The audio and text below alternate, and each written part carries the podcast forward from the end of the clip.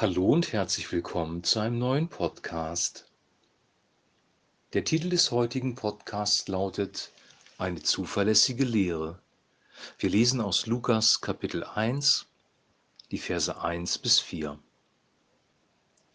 Verehrter Theophilus, viele haben schon über die Ereignisse geschrieben, die bei uns geschehen sind. Dabei haben sie die Berichte der ersten Jünger zugrunde gelegt, die mit eigenen Augen gesehen haben, wie Gott seine Verheißungen erfüllt hat. Ich habe alle diese Berichte von Anfang an sorgfältig studiert und beschlossen, alles in geordneter Folge für dich aufzuzeichnen. Auf diese Weise kannst du dich von der Zuverlässigkeit der Lehre überzeugen, in der du unterrichtet wurdest. Soweit der heutige Text.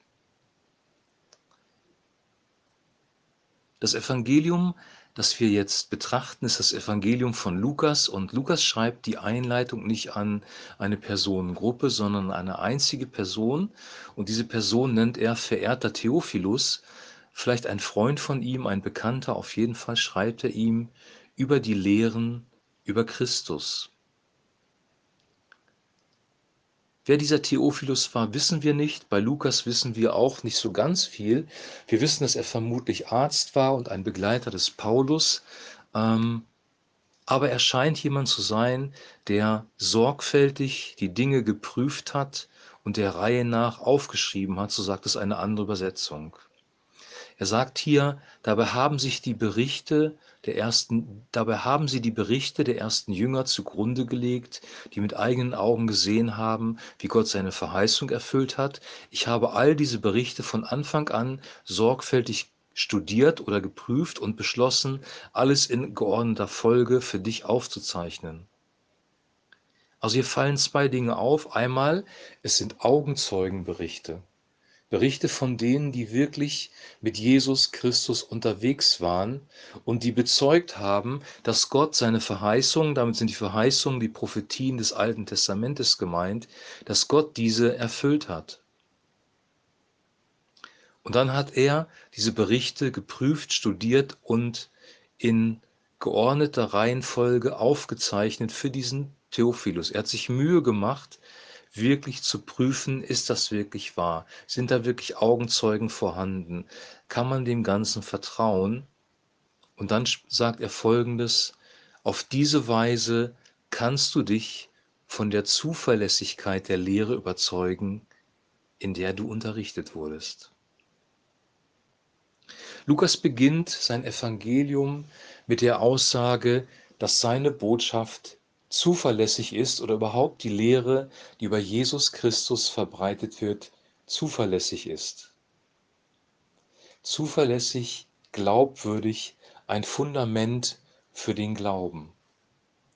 Diese Aussage gilt nicht nur für Theophilus, diese Aussage gilt auch für dich und für mich. Wir haben von unserem Glauben, wenn wir an Jesus Christus, den Sohn Gottes, der unsere Sünden gesühnt hat, glauben, ein festes Fundament. Die Wahrheit der Bibel, die Wahrheit des Neuen Testamentes ist glaubwürdig, ist ein festes Fundament. Und wir brauchen auch ein festes Fundament für unser Leben. Und zwar aus folgendem Grund. Die Gesellschaften, Kulturen dieser Welt verändern sich permanent. Das Christsein, die Kirchengeschichte hat sich auch permanent gewandelt. Das, was gestern wahr war, ist heute nicht mehr wahr. Neue Lehren kommen ins Spiel, neue Weltanschauungen, Philosophien der säkularen Welt beeinflussen die Kirche und Gemeinde und es herrscht ein großes Durcheinander und eine große Orientierungslosigkeit.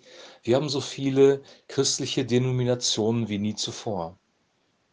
Aber die Gesellschaft an sich verändert sich auch, die Werte in der Gesellschaft verändern sich, Moralvorstellungen verändern sich, alles ist im Fluss, alles ist im Wandeln, wir haben keine Stabilität. Wir können uns also nicht auf das verlassen, was die Gesellschaft uns sagt. Und wir können uns auch nicht auf das verlassen, was die Kirchen und Gemeinden uns sagen, sprich was die religiöse Welt uns sagt.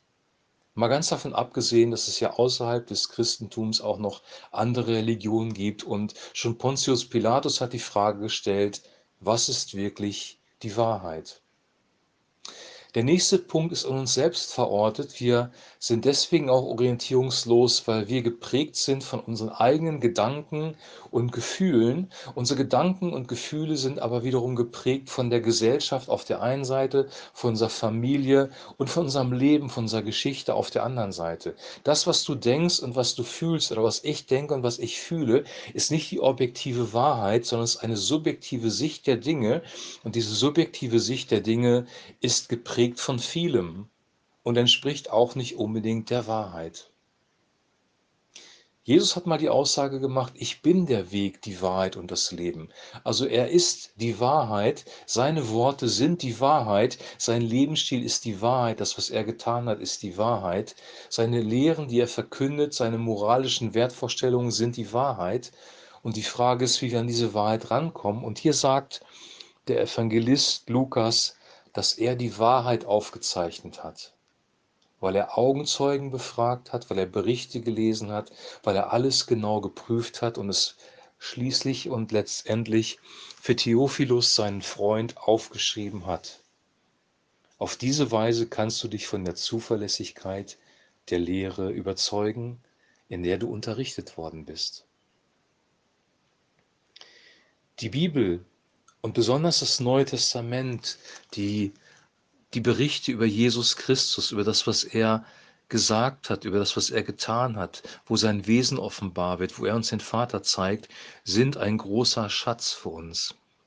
Das Neue Testament, eigentlich die gesamte Bibel, weil die alten, die alten Propheten das vorhersagen, die ganze Bibel ist ein großer Schatz für uns. Wir haben eine, eine objektive Wahrheit und diese objektive Wahrheit sogar in Papierform. Und das ist deswegen gut, weil sich Niedergeschriebenes nicht so schnell verändert. Wir haben die alten Schriften, die alten Funde, wo wir nachweisen können, dass das Neue Testament, wie wir es überliefert haben, sehr, sehr authentisch ist. Wir haben etwas Schriftliches, weil Gott genau weiß, unsere Gedanken, unsere Gefühle, das Leben allgemein, alles, was um uns herum ist, ist nicht belastbar, ist nicht objektiv, sondern subjektiv geprägt und veränderbar und ständig im Fluss und in Bewegung. Deswegen hat Gott eine schriftliche Offenbarung hinterlassen, sozusagen. Wir sind eine Religion des Buches, wie man so schön sagt. Und dieses Buch ist unsere Grundlage, wenn wir über unseren Glauben sprechen. Und wenn wir über Jesus Christus sprechen, ist dieses Buch das Neue Testament unsere Grundlage dafür. Weder die Kirchengeschichte noch die Ansicht von Menschen ist die Grundlage, sondern das, was uns in der Bibel im Neuen Testament überliefert worden ist. Und der Evangelist Lukas macht das wie kein anderer klar, dass wir auf eine zuverlässige, vertrauenswürdige Überlieferung setzen dürfen. Die Frage ist wirklich, was ist dein Fundament und was ist mein Fundament?